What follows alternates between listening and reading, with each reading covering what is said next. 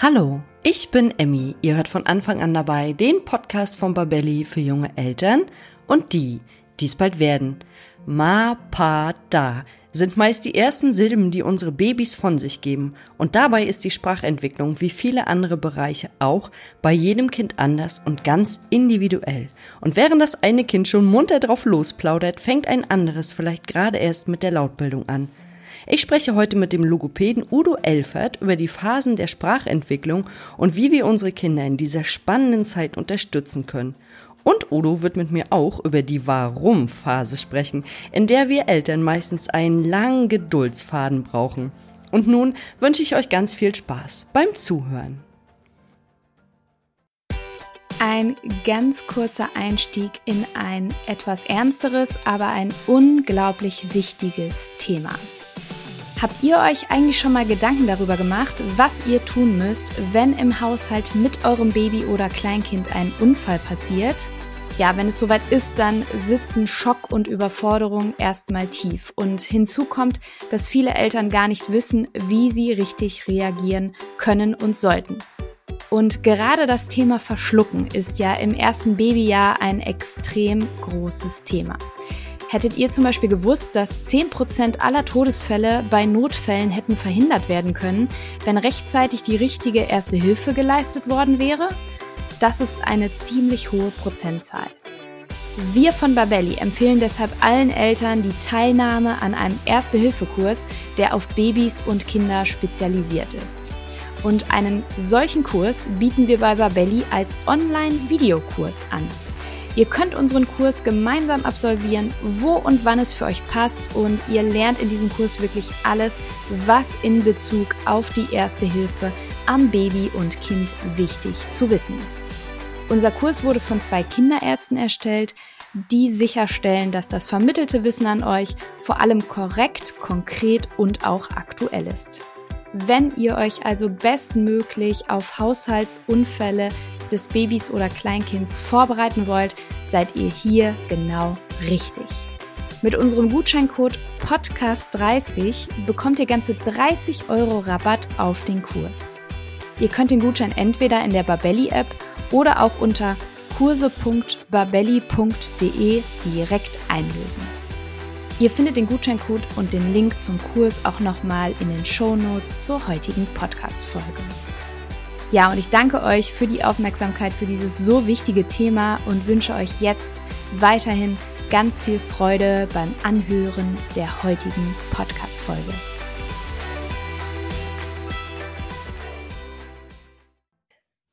Ja, hallo und herzlich willkommen zu einer neuen Folge von Von Anfang an dabei.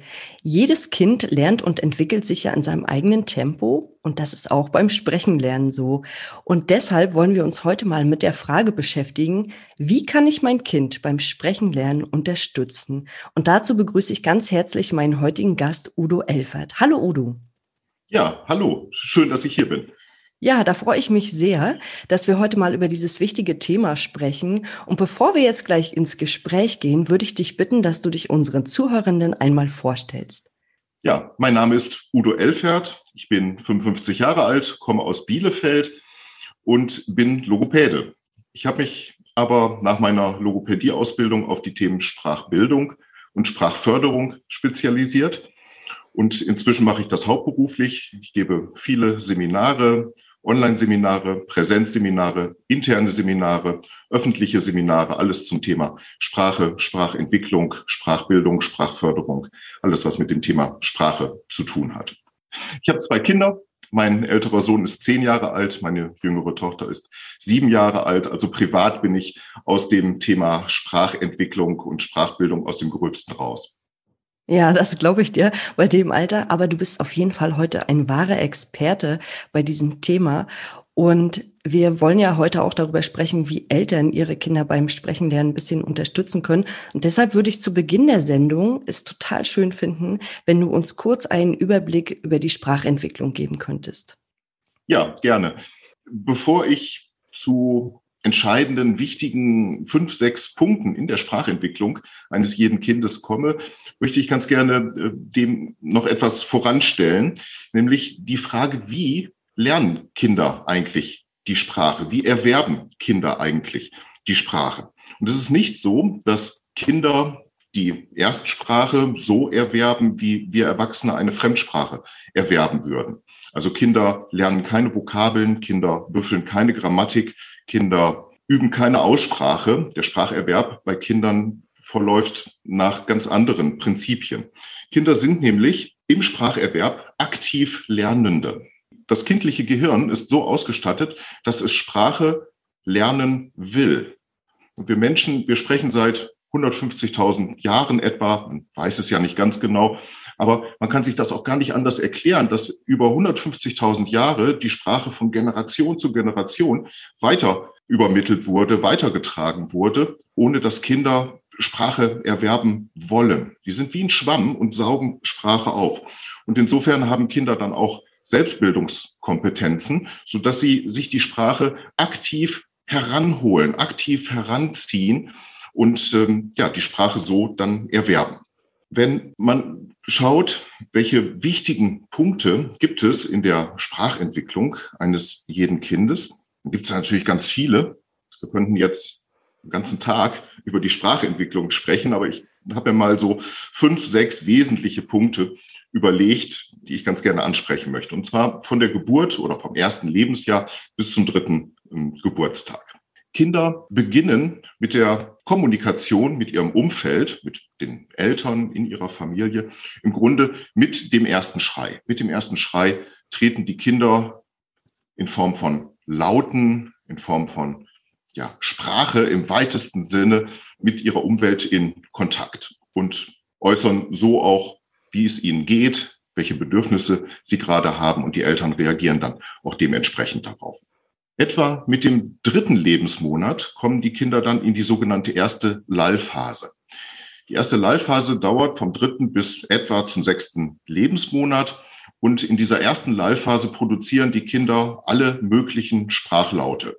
Und das ist wortwörtlich zu verstehen, also alle Sprachlaute, die möglich sind. Dazu müssen sie nicht angeleitet werden, sondern das machen sie aus sich heraus. Und sie probieren aus. Wie fühlt sich das an? Wenn ich die Zunge nach oben oder nach unten, nach rechts oder nach links, nach vorne oder nach hinten bewege? Wie fühlt sich das an, wenn ich gleichzeitig einatme oder gleichzeitig ausatme? Wie fühlt sich das an, wenn ich dabei den Mund schließe oder den Mund öffne? Wenn ich Stimme einsetze oder auf die Stimme verzichte? Wie fühlt sich das an? Das ist der zentrale Punkt in dieser ersten Live-Phase. Wie fühlt sich das an? Es geht also noch gar nicht so sehr um die Sprachlaute im engeren Sinn, sondern es geht um die sogenannte taktil-kinästhetische Wahrnehmung, also um die Berührungs- und Bewegungswahrnehmung. Wie fühlt sich das an, wenn ich da irgendetwas im Mund mache?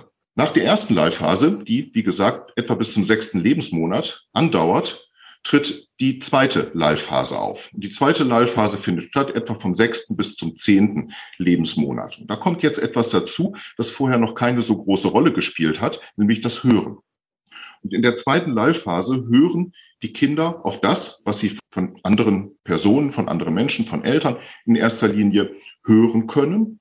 Und sie versuchen das, was sie da hören, selber auch zu produzieren, selber auch zu imitieren. Und dabei kommt es dann zur Bildung von Lautketten, zur Bildung von Silbenketten. Also es könnte sich zum Beispiel so anhören. Mama, Mama, Mama, Mama, Mama, Mama. Da, da, da, da, da, da, da, da, da, da, da.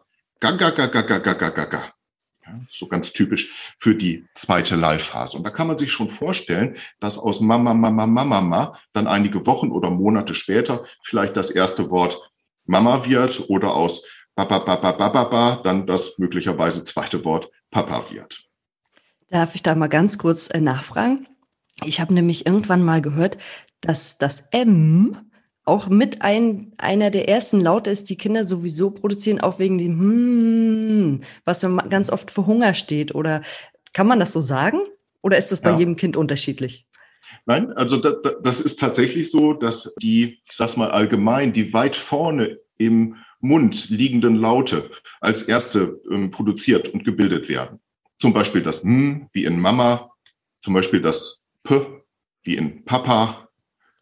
Ah, ja. ganzen ersten, die ganzen ersten Wörter, Mama, Papa, Ball, Puppe, Teddy, Auto, die bestehen neben den Vokalen A, E, I, O, U aus den Lauten, die weit vorne gebildet werden. Und deswegen ist es zum Beispiel ganz wichtig, dass das Kind auch das Mundbild sehen kann. Da kommen wir vielleicht ähm, zu einem anderen Zeitpunkt nochmal drauf zu, zu sprechen, aber auch an dieser Stelle schon ist es ganz wichtig für die Kinder beim Spracherwerb, dass sie den Mund sehen können, weil sie die Laute nicht nur hören und imitieren, sondern weil sie auch auf den Mund schauen und schauen, wie, wie sieht der Laut aus, wie wird er gebildet, was muss ich da machen, um auch solche Laute zu produzieren. Mm, und Nachahmung ist ja ganz wichtig, auch in der Sprache. Ja, genau. Also wir waren jetzt in der zweiten Lallphase, da hast du gesagt, mhm. das Hören ist auch ganz, ganz wichtig. Also das Hören ist der entscheidende Punkt beim Spracherwerb. Oder umgekehrt könnte man auch sagen, Kinder, die Schwierigkeiten beim Spracherwerb haben, die ähm, einen verzögerten Spracherwerb haben, die vielleicht auch eine Störung entwickeln, haben ganz häufig Hörprobleme oder Hörstörungen. Deswegen muss vor Durchführung einer logopädischen Therapie auch grundsätzlich vorher ein Hörtest gemacht werden, weil das Hören einfach so wichtig ist für den, für den Spracherwerb. Ja, das ist ganz gut, dass du das nochmal sagst. Das hatte ich nämlich auch nochmal auf meinem Zettel stehen, dass ein normales Hörvermögen natürlich wichtig ist und die Grundvoraussetzung dafür ist, das Sprechen überhaupt richtig zu erlernen. Und ich weiß aus meinem Umfeld auch, dass ganz viele Kinder auch diese Röhrchen bekommen haben, weil da sich einfach noch irgendwie ein bisschen Wasser abgelagert hat oder weil die Ohren nicht ganz frei sind. Und da sollten die Eltern einfach dann nochmal kontrollieren, ob da wirklich alles in Ordnung ist. Ja, vielleicht können wir zu einem späteren Zeitpunkt auch noch mal darüber sprechen, was gilt es da für die Eltern zu beachten? Was bedeutet das, wenn man irgendwelche Auffälligkeiten beim Kind, beim kind beobachtet? Ja, gerne. Und ähm, was folgt daraus? Mhm. Ja, ähm, genau. Also die zweite Leihphase, wie gesagt, vom sechsten bis zum zehnten Lebensmonat findet äh, die statt. Das ist immer, also die Altersangaben, die ich hier nenne, die sind immer grob gesagt plus minus einige Monate zu verstehen. Ist also nicht so, dass wenn ein Kind jetzt mit elf oder zwölf Monaten immer noch in dieser zweiten Leihphase äh, sich befindet, dass das Kind dann irgendwie eine, ähm, äh, eine verzögerte Sprachentwicklung äh, hätte. Also, so ist das. Das sind Durchschnittswerte. Okay, so um den ersten Geburtstag herum ähm, kommt es dann zur Produktion der ersten Wörter. Einige Kinder produzieren schon mit neun oder zehn Monaten die ersten Wörter, andere erst mit 14 oder 15 oder 16 Monaten. Aber so um den ersten Geburtstag herum werden die ersten Wörter produziert. Das häufigste erste Wort ist das Wort Mama. Das zweithäufigste erste Wort ist dann zum Glück Papa. Und das dritthäufigste erste Wort ist da, also Mama, Papa, da. Wenn man so eine Top 10 der ersten Wörter machen wollte, dann würden zu den ersten Wörtern neben Mama, Papa und da auch noch äh, zählen Ball. Häufig sagen die Kinder dann Ba, aber meinen damit dann Ball, also Ball, Puppe, Teddy, Auto, Oma oder Opa, Hund oder Wauwau. Nein, ist auch ein häufiges erstes Wort. Und ja, nicht? ja, nicht. okay. ich, also na, nein, gehört zu den Top 10. Ähm, ja, weiß nicht, vielleicht zu den Top 20, aber nicht zu den Top 10. Okay, das erklärt einiges. aber an dieser Stelle vielleicht, also wenn Nein, also Eltern machen sich manchmal Sorgen, oh Gott, wenn Nein das erste Wort ist, wo, wenn das so anfängt, wo führt das noch hin? Man braucht sich da keine Sorgen zu machen das ist bei ganz vielen Kindern so, dass Nein das, das erste Wort ist. Okay. Obwohl es ja tatsächlich komplexer ist als das Ja. Ja. Ne? Das mhm. ist. Ja, ja. ja Siehst du, da ist es, das Ja. Okay, gehen wir mal weiter. Du hattest gesagt, mhm. Die ersten Wörter kommen so mit zwölf Monaten plus minus paar Monate. Ja. Wie geht's dann weiter? Ja, die Kinder sprechen dann, wenn sie die ersten Wörter sprechen, in sogenannten Einwortsätzen. Also das sind Sätze, die aus einzelnen Wörtern bestehen. Wenn da ein Kind zum Beispiel sagt Ba für Ball, dann kann das bedeuten, ähm, schau mal ein Ball oder wo ist der Ball oder gib mir den Ball. Also diese einzelnen Wörter können ganz vielfältige Bedeutungen haben und haben in der Regel die Bedeutung von ganzen Sätzen. Deswegen sind das sogenannte Einwortsätze. Und äh, dann passiert im zweiten Lebensjahr so etwa mit anderthalb Jahren, etwa mit 18 Monaten, ähm, was ganz interessant ist. Da ist ein sehr wichtiger Entwicklungsschritt ähm, für jedes Kind in der Sprachentwicklung mit etwa anderthalb Jahren. Das kann auch mal mit 14 Monaten der Fall sein oder mit 20 Monaten der Fall sein. Aber mit etwa anderthalb Jahren haben die Kinder etwa 50 Wörter im aktiven Wortschatz. Und sobald die Kinder 50 Wörter im aktiven Wortschatz haben, kommt es zu einer sogenannten Wortschatzexplosion. Wenn die Kinder 50 Wörter im Wortschatz haben, dann wird ein Erkenntnisprozess in Gang gesetzt, den man vielleicht so beschreiben könnte, dass das Kind sagt sich, wenn diese Person den Namen Mama hat und diese Person den Namen Papa und dieses Ding Auto heißt und dieses Ding den Namen Trecker und dieses Ding den Namen Puppe und dieses Ding den Namen Teddy hat, dann ist das offensichtlich so, dass jedes Ding einen Namen hat. Ach, so funktioniert das. Jedes Ding hat einen Namen. Und dann wollen die Kinder auch den Namen von allen Dingen wissen und dann kommen sie ins sogenannte erste Fragealter. Und dann fragen sie uns Erwachsene und sie fragen uns, was das und das und das da und das und das und da und sie holen sich neue Wörter. Das ist auch das, was ich ganz zu Beginn meinte. Die Kinder holen sich die Sprache. Sie haben Selbstbildungskompetenzen. Sie fragen uns, wie die ganzen Dinge heißen und wir sagen dann, ja, das ist eine Tasse und das ist ein Hammer und das ist eine Tür und das ist ein Baum. Und so bekommen die Kinder neue Wörter und der Wortschatz explodiert. Und diese Wortschatzexplosion, die dauert nicht nur einige wenige Wochen oder Monate an, sondern diese Wortschatzexplosion dauert im Grunde über Jahre an und jeden Tag bekommen die Kinder etwa ein bis zwei neue Wörter dazu. Ein bis zwei neue Wörter werden in den Wortschatz aufgenommen. Mit dieser 50 Wörter Grenze ähm, sprechen die meisten Kinder dann auch nicht mehr ausschließlich in, ein, in Einwortsätzen, sondern dann auch mehr und mehr in Zweiwortsätzen. Also zum Beispiel so etwas wie Papa da, Mama male, Eis esse Puppe pielen. Das könnten so zwei Wortsätze sein, die die Kinder dann produzieren. Ich möchte ganz gerne an dieser Stelle noch einmal etwas zu diesen 50 Wörtern sagen. Das hört sich ja so viel an. 50 Wörter. Und nicht, dass die Zuhörer und Zuhörerinnen jetzt äh, Wörter zählen bei ihrem vielleicht 18 Monate alten Kind und dann feststellen, oh, es sind nur 20 oder 25. Die Frage da ist vor allen Dingen auch, welche Wörter zählen denn dazu? Also es zählen alle ähm, Erwachsenenwörter dazu. Also Ball, Puppe, Teddy, Auto, Trecker.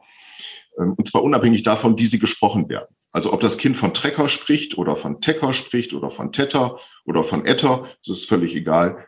Etter würde als gesprochenes Wort für Trecker auch mitzählen. Dann zählen sämtliche Baby- und Kleinkindwörter mit. Das heißt also Mama, Papa ohnehin, ähm, aber auch Pipi, Kaka, Haya, Wauwau, Nulli, solche Wörter werden auch mitgezählt.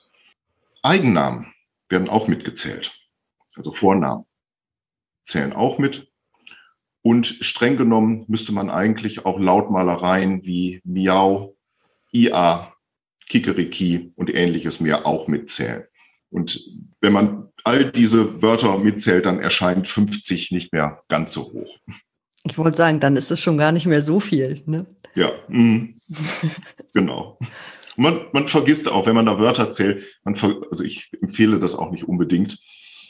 Man vergisst da auch viele Wörter, denkt gar nicht daran, dass das Kind mal dieses oder jenes Wort gesagt hat. Und äh, die Kinder müssen ja auch nicht mit 18 Monaten alle 50 Wörter im aktiven Wortschatz haben.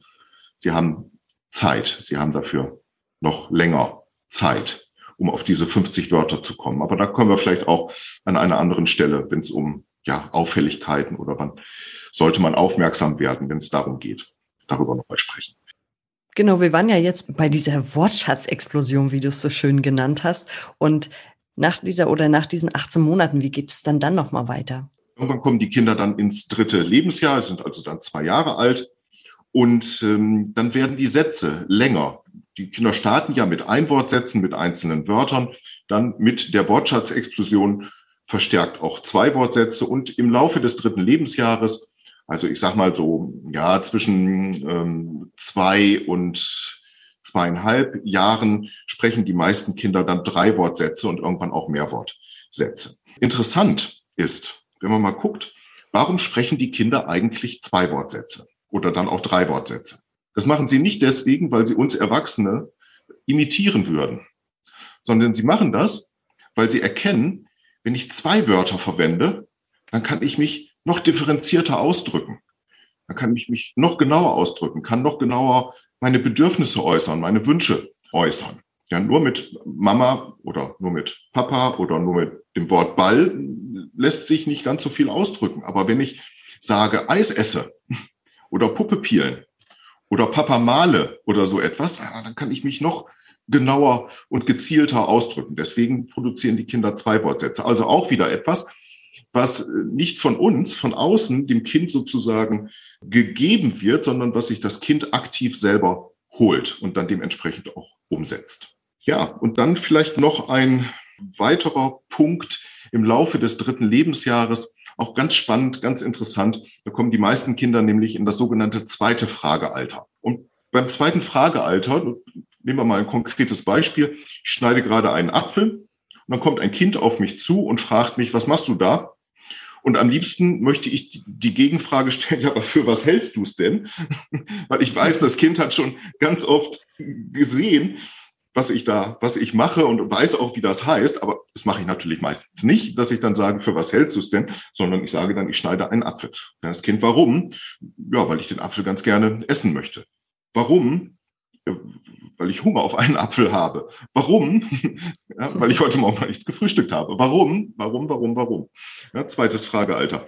Da stellt sich ja die Frage, warum machen die Kinder das eigentlich? Und die Kinder machen das nicht, weil sie ja irgendwo ihr Weltwissen erweitern wollen oder neue Wörter kennenlernen wollen. Das kann manchmal auch ein bisschen dahinter stecken, aber hauptsächlich machen die Kinder das deswegen, weil sie Gespräche üben möchten. Die Kinder haben in diesem Alter auf einer relativ bewussten Ebene verstanden, wie ein Gespräch funktioniert, wie ein Dialog funktioniert. Und das wollen sie festigen. Und deswegen kommen sie auf uns Erwachsene zu und stellen uns eine Frage. Was machst du da? Und dann sage ich, ich schneide einen Apfel. Und dann steht das Kind da und weiß, okay, ähm, ich habe die Frage gestellt, jetzt hat der was gesagt. Und um das Gespräch aufrechtzuerhalten, wäre ich jetzt ja wieder dran. Äh, äh warum? Ja, weil ich den ganz gerne essen möchte. Und dann steht das Kind wieder da und weiß, okay, ich möchte das Gespräch hier aufrechterhalten. Äh, was mache ich denn jetzt? Äh, ich bin dran. Äh, warum? ja. Und genau das ist das Ziel dieses zweiten Fragealters. Also Gespräche anzufangen, zu initiieren, Gespräche zu führen und aufrechtzuerhalten und auch Gespräche wieder zu beenden. Deswegen drehen sich viele Kinder dann auch so mitten im Gespräch um und gehen weg und geben ihrerseits dann äh, zu verstehen, für mich ist das Gespräch beendet. Also Gespräche zu beginnen, Gespräche aufrechtzuerhalten und Gespräche zu beenden. Darum geht es in diesem zweiten Fragealter. Also ich kann mich da noch sehr, sehr gut dran erinnern. Ich weiß nicht, wie es dir geht. Und mich hat diese Phase oder dieses zweite Fragealter manchmal wirklich an den Rand des Wahnsinns gebracht, wenn mein Kind dann immer wieder gefragt hat, warum? Mhm. Warum, warum, warum? Am liebsten hätte ich immer gesagt, warum ist die Banane krumm? Ja. Habe ich natürlich nicht gemacht. Man muss sich dann ja als Eltern wirklich ein bisschen sammeln. Aber mit dieser Erklärung äh, wird natürlich noch mal viel mehr klar. Die Kinder haben gar nicht die Möglichkeit, vom Sprachschatz her irgendwie anders zu agieren und mhm. anders auf uns Erwachsene zuzugehen und äh, stellen dann immer wieder die gleiche Frage. Und da muss man sich als Erwachsener vielleicht wirklich einfach noch mal ein bisschen sammeln und äh, sich auch bewusst machen, die Kinder wollen das Gespräch am Laufen halten, wie, de, wie du das gerade so schön erklärt hast. Ja, die Kinder fragen eben halt dann nicht, ja, was für eine Apfelsorte ist das denn, die auf der einen Seite rot und auf der anderen Seite gelb ist und wo hast du die denn gekauft? ja, weil sie, sie sprachlich dazu noch nicht in der Lage sind, sondern warum? Kommt dann fragen sie, warum? Ja, oder andere Fragewörter. Mhm. Und für die Kinder ist das wie ein Spiel. Das ist ein Spiel, so ein Dialogspiel, Gesprächsspiel. Und das üben wir jetzt mal und das übe ich jetzt mal und probiere mal aus, wie das funktioniert. Und gleichzeitig saugen die Kinder dabei ja natürlich auch noch mal ganz viele neue Wörter auf, wenn wir dann immer wieder Antworten geben. Ja, genau. Jetzt sind wir ja erstmal beim dritten Lebensjahr angekommen und ich glaube, das ist ja auch erstmal für unsere Eltern, die wir erreichen wollen, ziemlich wichtiges Alter. Und jetzt würde ich ganz gerne noch mal darauf eingehen, wie Eltern denn ihre Kinder beim Erlernen der Sprache unterstützen können weil das ist ja auch, mm, du hattest es schon gesagt, es ist ja ein aktives Lernen und äh, viele Eltern denken vielleicht oder vermuten vielleicht auch, dass Kinder machen das schon, das passiert so nebenbei, aber wir als Eltern können das natürlich auch ganz aktiv unterstützen. Kannst du uns dafür vielleicht ganz konkrete Beispiele nennen? Mhm. Ja, kann ich, kann ich gerne machen.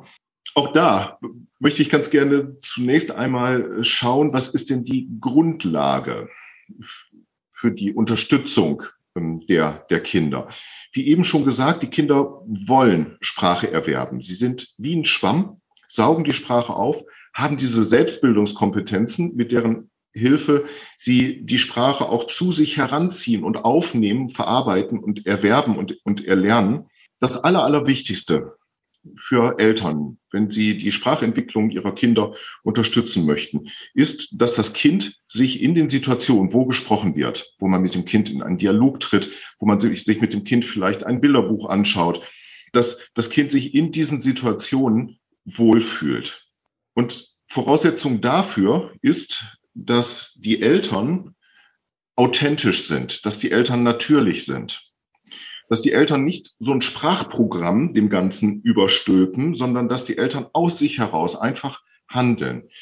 Wir Eltern, ich sage jetzt einfach mal wir Eltern, wir Eltern haben diese natürliche Intuition, uns sprachförderlich oder Kindern sprachförderlich zu begegnen und die Sprachentwicklung bei Kindern zu unterstützen. Und ähm, dafür ist es ganz wichtig, dass man authentisch ist, dass man natürlich ist. Wenn man nicht authentisch ist, wenn man nicht natürlich ist, dann ist das Kind irritiert. Kinder haben ja ganz lange Antennen und nehmen jede Irritation sehr, sehr schnell wahr. Und jetzt ist es so, wenn das Kind irritiert wird, begibt es sich automatisch auf die Suche nach der Ursache für die Irritation. Das ist unserer entwicklungsgeschichtlichen Vergangenheit geschuldet. Man stelle sich vor, äh, in der Steinzeit vor 50.000 Jahren, da macht irgendjemand, ein Stammesmitglied, reißt die Augen auf, macht ein erschrockenes Gesicht. Das Kind nimmt das wahr, nimmt das sofort wahr. Und vor 50.000 Jahren war das für das Kind überlebenswichtig, sich zu fragen, was ist hier los? Warum guckt der so komisch? Was ist die Ursache für diese Irritation? Ist da ein Säbelzahntiger hinterm Baum? Ist da irgendwo eine Giftschlange auf dem Boden? Überlebenswichtig für das Kind. Und die Kinder heutzutage funktionieren noch genauso wie die Kinder vor 50.000 Jahren. Und wenn das Kind eine Irritation wahrnimmt und sich fragt, Warum sagt Mama jetzt so was Komisches? Warum guckt Papa jetzt so komisch? Dann begibt sich das Kind automatisch auf die Suche, was ist hier, was ist hier los? Bin ich in einer sicheren Situation? Und dann ist das Gehirn des Kindes mit allem möglichen anderen beschäftigt, aber garantiert nicht mit Sprache. Deswegen ist das so wichtig, wirklich authentisch zu sein und sich so zu verhalten, dass das Kind sich in allererster Linie wohlfühlt, sicher fühlt. Darf ich mal ganz kurz nachfragen? Du meinst also damit, wenn wir weiß ich nicht, wenn ich dem Kind zum Beispiel sage, oh, ich freue mich, dass du wieder da bist, dass dann auch meine Mimik zu dem gesprochenen Wort passt. Genau. Ganz, ganz, ganz genau. Ganz genau. Und da sind dann solche kleinen Sprachbildungsstrategien, werden sie genannt, solche kleinen Sprachbildungsstrategien sehr hilfreich, wie zum Beispiel Blickkontakt mit dem Kind aufnehmen, mhm. sich auf Augenhöhe zu begeben, nicht von oben herab mit dem Kind zu sprechen, sondern auf Augenhöhe zu sprechen, nah genug ans Kind heranzu zu gehen, dass, damit das Kind auch zusätzlich noch vielleicht das Mundbild ähm, lesen kann, damit Blickkontakt aufgenommen werden kann. Ein freundliches Gesicht machen, damit das Kind weiß, okay, es ist alles gut. Es ist, das ist eine ganz sichere, gute Situation hier, in der ich mich befinde. Mit einer eher warmen und weichen Stimme mit dem Kind äh, sprechen. Nicht kühl und fordernd, sondern eher warm und weich. Spielerisch, also mit, mit der Sprache spielerisch umgehen. Vielleicht eine etwas stärkere Betonung, eine etwas deutlichere Sprechmelodie an den Tag legen, ähm, wie man das mit älteren Kindern oder Erwachsenen machen würde. Abwarten, Zeit lassen. Nicht dem Kind eine Frage stellen und wenn das Kind nach einer Sekunde nicht gleich eine Antwort darauf gibt, dann die Frage nochmal zu stellen oder die Antwort selber zu geben, sondern abzuwarten.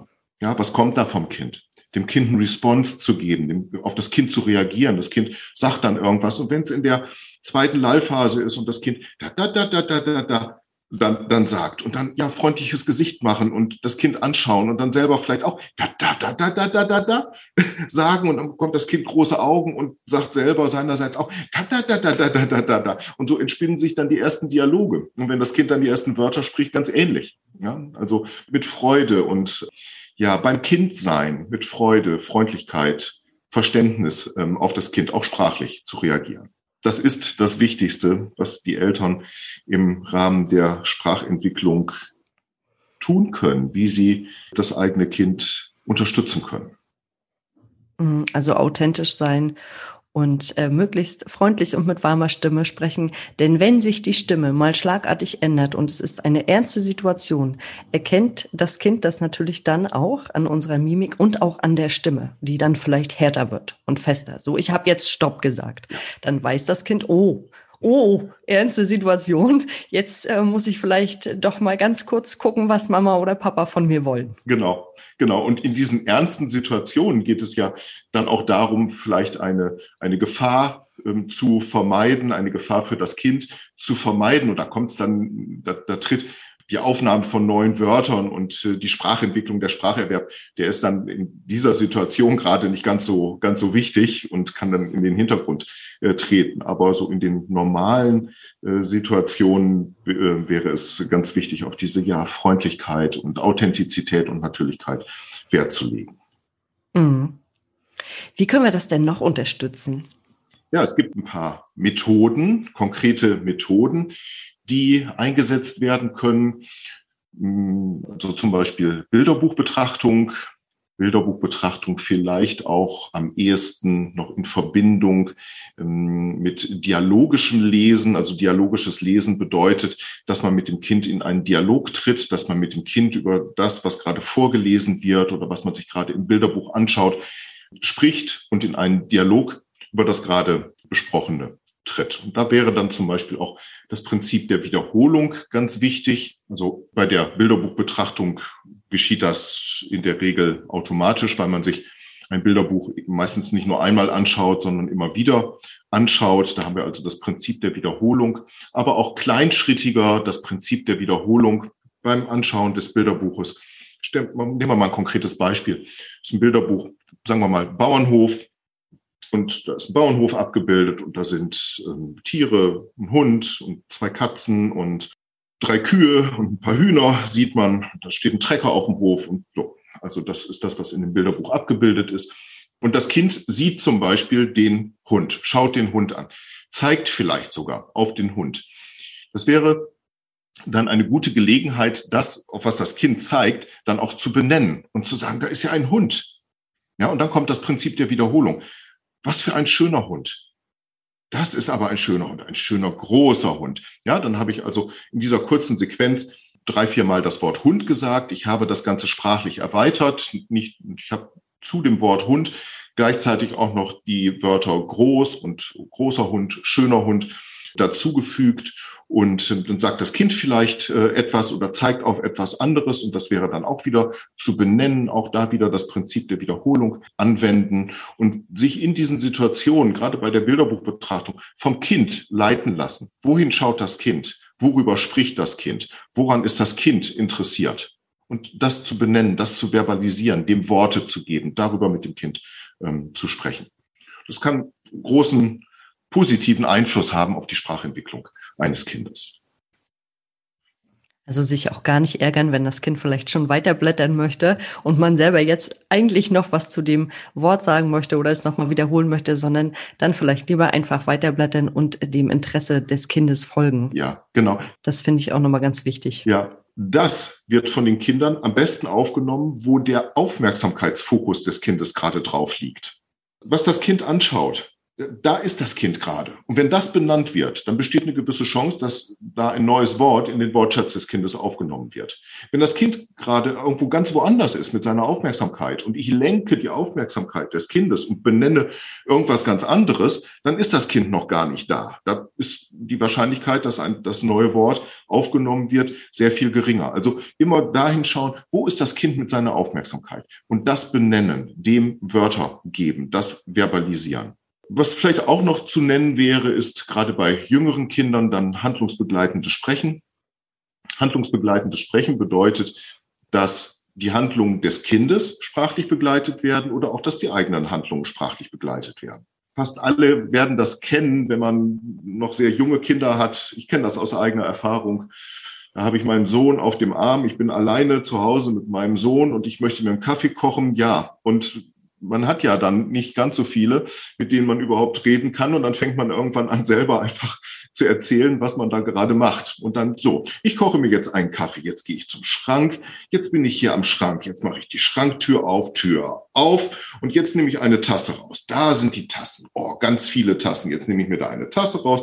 Die Tasse stelle ich auf den Tisch. So, ne? Und und so weiter und, und so weiter. Handlungsbegleitendes Sprechen. Und auch da kann es sein, dass das Kind mal das eine oder andere neue Wort aufschnappt oder selber auf etwas zeigt oder das Wort wiederholt. Und dann kann man mit dem Kind darüber wieder in einen Dialog treten, darüber sprechen. Und äh, das ist auch sehr hilfreich, dieses handlungsbegleitende Sprechen. Ja, und auch in diesen Situationen kann ich mich noch dran erinnern, dass meine Kinder dann manchmal angefangen haben, in diesen Situationen die ersten Wörter zu wiederholen. Und dann freut man sich natürlich mhm. total. Also ich ja. bleib jetzt mal bei diesem Tassenbeispiel. Bist du oben und machst den Schrank auf und das Kind sagt plötzlich Tasse da. Mhm. Und das ist ja so immer so ein kleiner Magic Moment, wenn dann ein neues Wort dazukommt. Da freuen wir uns als Eltern ja mordsmäßig, weil wir wissen, jetzt ist wieder ein Schritt passiert, jetzt ist wieder was dazugekommen. Und ähm, deswegen ist es auch ganz wichtig. Es klingt natürlich jetzt vielleicht erstmal ein bisschen abstrakt, wenn ich sage, ich begleite meine Handlung sprachlich, aber ich ähm, habe auch äh, die Erfahrung gemacht, dass das sehr, sehr wichtig ist und dass es eigentlich auch sehr schön ist. Mhm. Ja, genau. Genau. Es ist, ja, es ist auch schön. Es ist angenehm. Man kommt mit dem Kind in Kontakt und und wir müssen unsere Kommunikationszeichen ja auch loswerden. Und wenn wir mit dem Kind alleine sind, dann machen wir das halt mit unserem Kind zusammen. Ja, genau. Ich kann ja noch mal einmal ganz kurz zusammenfassen. Wir haben jetzt ja, ja relativ viele auch von diesen Sprachbildungsstrategien genannt, noch einmal so ja, auf, aufgelistet, ähm, was da wichtig wäre.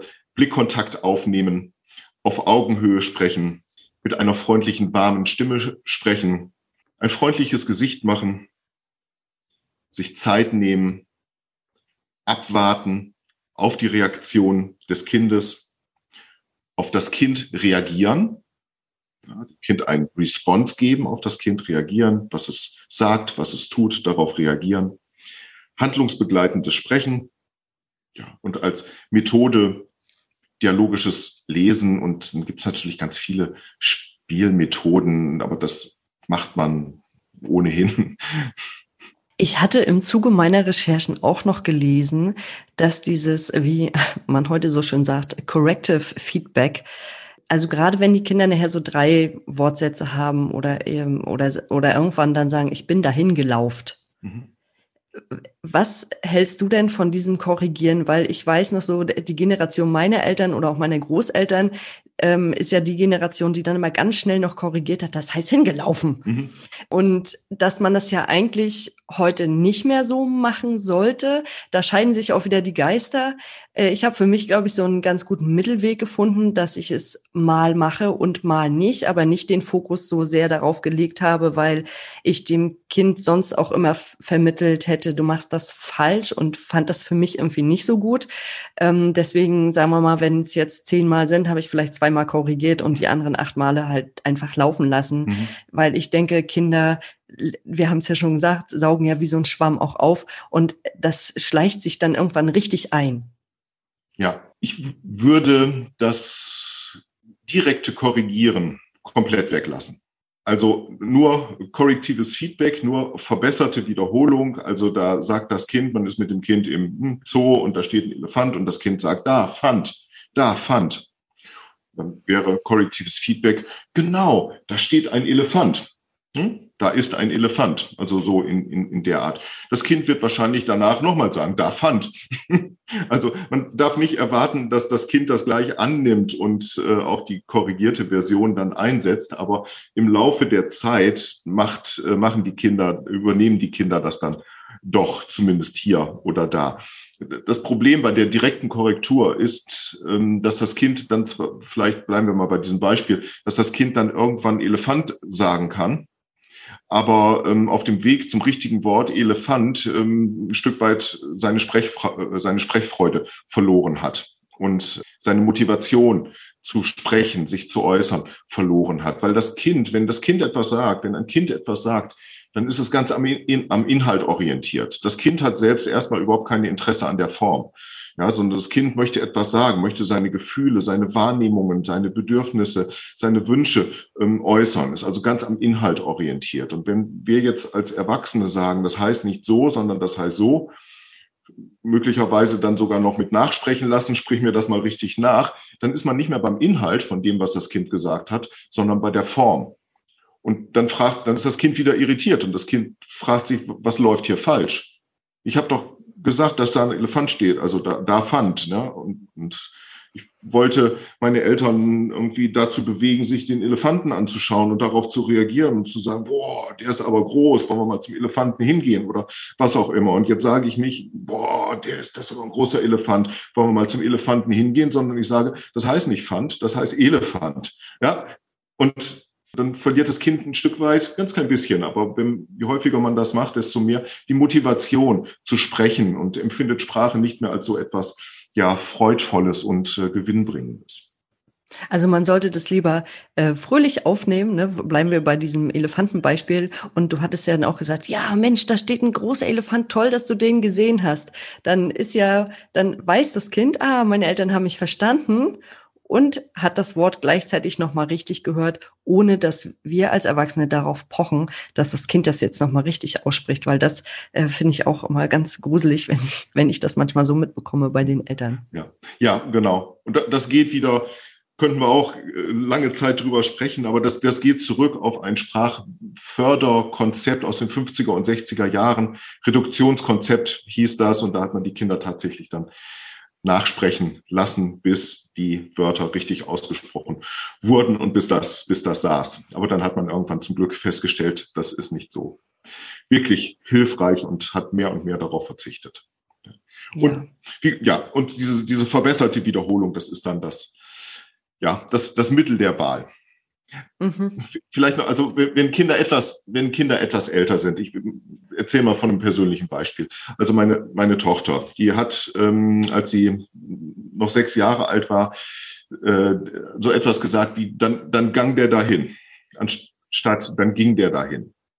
Und das war eines der wenigen Wörter, wo das so war. Und dann habe ich da schon an der einen oder anderen Stelle mal gesagt, aber mit so einem Augenzwinkern und mit dem Lachen eben halt, das heißt ging irgendwie. Und dann, ja, ja, ging. Dann ging der dahin. Zwei Tage später wieder, dann gang der dahin. Und ich so, du weißt doch, das heißt ging. Ja, ja, ist ja gut. Dann ging der dahin. Also, was ich damit sagen möchte, also mit so einem Augenzwinkern. Und wenn das nur selten ist und wenn die Kinder etwas älter sind, dann kann man auch mal eine direkte Korrektur machen. Aber bei, gerade bei jüngeren Kindern würde ich komplett darauf verzichten.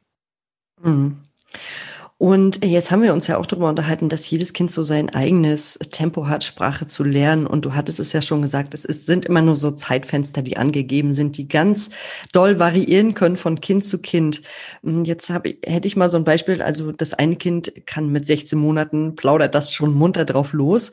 Und dann gibt es andere Kinder, die vielleicht gerade mal ein einziges Wort sagen. Und ich weiß, dass viele Eltern da einfach verunsichert sind. Ab wann sollten sich denn Eltern Sorgen machen? Ja, also grundsätzlich ist das so, dass die, der Spracherwerb bei Kindern eine ganz, ganz große Spannbreite hat, ein ganz großes Spektrum ähm, zeigt. Und wie du, wie du schon gesagt hast, die einen Kinder sprechen mit 16 Monaten noch kein oder nur sehr wenige Wörter und andere plappern munter drauf los und reden schon in Zweiwortsätzen. Und das gehört alles zu diesem natürlichen Spektrum. Und das, es kann durchaus sein, dass ein Kind äh, gerade in anderen Entwicklungsbereichen ganz wesentliche Schritte macht, zum Beispiel, im, zum Beispiel im Bereich der Motorik, im Bereich der Bewegung. Und wenn das Kind damit beschäftigt ist, dann tritt, äh, tritt die Sprachentwicklung vielleicht ein wenig in den Hintergrund. Und es scheint so, das Kind entwickelt sich gar nicht, gar nicht weiter, aber es entwickelt sich auf motorischer Ebene eben halt gerade sehr stark ähm, weiter. Und ein anderes Kind ähm, entwickelt Sprache sehr, sehr schnell, aber vielleicht ist der Motorik ein wenig ähm, verzögert. Und ähm, grundsätzlich rate ich da den Eltern immer zur Ruhe und Gelassenheit. Nichtsdestotrotz kann man natürlich ein paar äh, Dinge nennen, wo man dann doch aufmerksam äh, werden sollte. Also wenn ein Kind, ich möchte drei Punkte vielleicht nennen, wenn ein Kind mit anderthalb Jahren noch nicht die ersten Wörter spricht, wie Mama, Papa, da, Ball, Puppe, Teddy, Auto, wenn das also mit anderthalb Jahren noch nicht da ist, dann würde ich aufmerksam werden und das Kind einmal einem Arzt, einer Ärztin vorstellen, dass in der ärztlichen Praxis dann vor allen Dingen vielleicht auch ein Hörtest gemacht wird, weil bei vielen Kindern die Sprache ähm, zunächst nicht oder stark verzögert erwerben, steht äh, eine Hörstörung im Hintergrund und das müsste dann einmal abgeklärt werden. Zweiter Hinweis, wo man ja dann aufmerksam werden sollte, mit 24 Monaten, wenn, mit, wenn ein Kind mit 24 Monaten deutlich weniger deutlich weniger als 50 Wörter spricht, deutlich weniger als 50 Wörter im aktiven Wortschatz hat. Und zu diesen Wörtern, wenn man die dann, ja, da muss man dann doch ein bisschen zählen, Wörter zählen, aber wie schon gesagt, da gehören äh, alle Wörter dazu, egal wie sie ausgesprochen werden. Äh, Eigennamen gehören dazu, Lautmalereien gehören dazu, Baby- und Kleinkindwörter gehören dazu. Und wenn man da auf deutlich weniger als 50 Wörter kommt, auch da wieder das, das Kind in einer ärztlichen Praxis vorstellen, kinderärztliche Praxis oder Hals-Nasen-Ohrenärztliche Praxis oder auch in der äh, PET-Audiologie vorstellen, hm, dass da ja, das einmal untersucht wird, dass vor allen Dingen dann auch ein Hörtest gemacht wird. Ja, es kann sein, wie du ähm, vorher auch schon mal erwähnt hast, viele Kinder haben ähm, Hörstörungen, haben Wasser im Mittelohr, sogenannte Paukenergüsse, bekommen dann Paukenröhrchen, das Wasser fließt ab, die Kinder können wieder gut hören und ähm, alles ist dann wieder im grünen Bereich. Mhm. Und selbst wenn das Kind jetzt mit 24 Monaten deutlich weniger als 50 Wörter im aktiven Wortschatz hat, dann hat das Kind noch lange keine Störung, sondern das Kind hat einen möglicherweise auch nur leicht verzögerten Spracherwerb. Das ist eine Auffälligkeit. Man spricht von, dann von sogenannten Late Talker Kindern, Late Talker, Spätsprecher. Und das ist keine Störung, sondern es beschreibt einfach nur die Tatsache, dass da ein Kind ist, das im Vergleich zu anderen Kindern gleichen Alters die Sprache etwas verzögert erwirbt. Und ob eine Störung vorliegt oder nicht, das kann man in vielen Fällen, in den meisten Fällen, erst mit zweieinhalb, eher mit drei Jahren überhaupt ähm, feststellen. Also man sollte den Kindern immer mit bis zweieinhalb bis drei Jahre einfach Zeit, Zeit geben, die ganzen Wörter zu erwerben, die Wortschatzexplosion stattfinden zu lassen, in zwei Wortsätzen zu, zu sprechen und äh, ja, dann so zum dritten Geburtstag hier nochmal genauer drauf schauen. Also ich muss auch mal ein bisschen aus dem Nähkästchen plaudern. Ich habe, äh, mein Sohn ist auch ein Late Talker, wie du das gerade so schön genannt hast. Und ich war damals beim, auch beim HNO-Arzt, der sich nochmal die Ohren angucken wollte. Und ich hätte es ja irgendwie gerne gehabt, dass mein Sohn wenigstens Hallo sagt mit seinen zweieinhalb Jahren, aber da kam halt tatsächlich nicht so viel. Das waren vielleicht 20 Wörter und das war wirklich ja für uns auch so ein bisschen besorgniserregend als Eltern, weil man macht sich natürlich Sorgen, man hat die Vergleiche permanent, ob in der Kita oder auch im privaten Umfeld. Und das ist, glaube ich, also für mich war es nicht so leicht, das auszuhalten, weil man natürlich nicht weiß, ist, was ist jetzt das Problem? Ähm, man hat das Vergleichskind auch, wir haben ja schon eine große Tochter, dann hat man immer diesen Vergleich gehabt und das war schwierig für uns auszuhalten. Und dann hatte der Arzt damals gesagt, ach, ist nicht so schlimm. Der muss auch gar nicht sagen, ich habe bis zu meinem dritten Lebensjahr ein, einfach nur Mama gesagt. Und sehen Sie, was aus mir geworden ist. Und das hat mich dann in dem Moment ein bisschen beruhigt. Aber ich verstehe natürlich die Eltern, äh, die Sorgen der Eltern.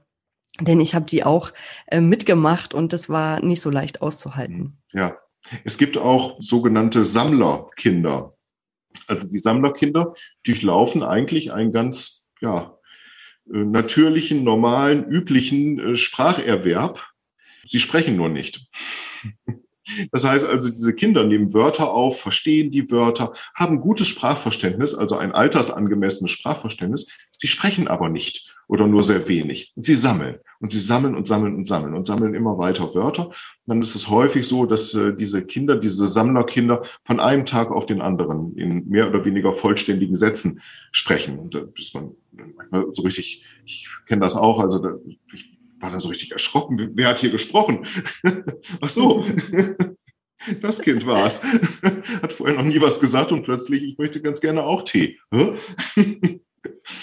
Ja, das ist nochmal ein ganz guter Hinweis, weil das habe ich damals auch wahrgenommen, wenn ich meinem Sohn gesagt habe, bring das mal bitte in den Mülleimer. Dann hat er das gemacht. Mhm. Hat aber nicht gesprochen. Ja.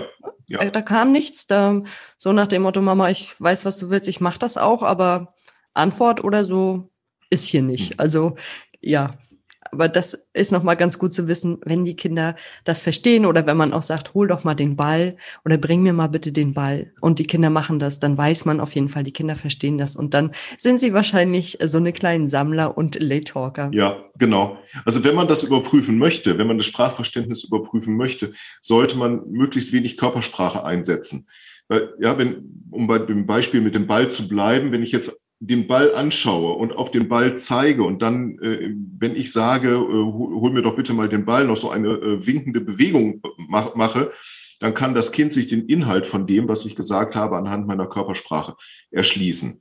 Und um das Sprachverständnis zu überprüfen, wäre es ja wichtig, dass man wirklich nur spricht und keinerlei Hinweise darauf gibt, was man gerade gesagt hat. Also man würde sich dann, um das zu überprüfen, wirklich dann so, so ja, vor das Kind stellen und dem, dem Kind sagen, hol mir bitte mal den Ball. Und relativ starr, was man so normalerweise natürlich nicht machen würde und nicht machen sollte, aber relativ starr, einfach nur die Wörter aussprechen und gucken, ob das Kind das verstanden hat und dementsprechend reagiert. Ich würde ganz gerne noch einen dritten Punkt ansprechen. Ja, entschuldige, oh Gott, ja. Ein dritter Punkt, bei dem man aufmerksam werden sollte, ist, wenn ein Kind für Außenstehende im Wesentlichen nicht verständlich ist. Also wenn das Kind etwas sagt und Außenstehende können das Kind so gut wie nie verstehen und sich nicht erschließen, was das Kind gesagt hat. Auch da denke ich als Logopäde als allererstes an eine dahinterstehende Hörstörung die sich dann auf die Aussprache des Kindes auswirkt. Kann auch andere Ursachen haben, aber also das wäre auch noch so ein Punkt, ähm, wo man aufmerksam werden sollte und das auch einmal ärztlicherseits dann abklären sollte. Ja, das war nochmal ein ganz guter Hinweis.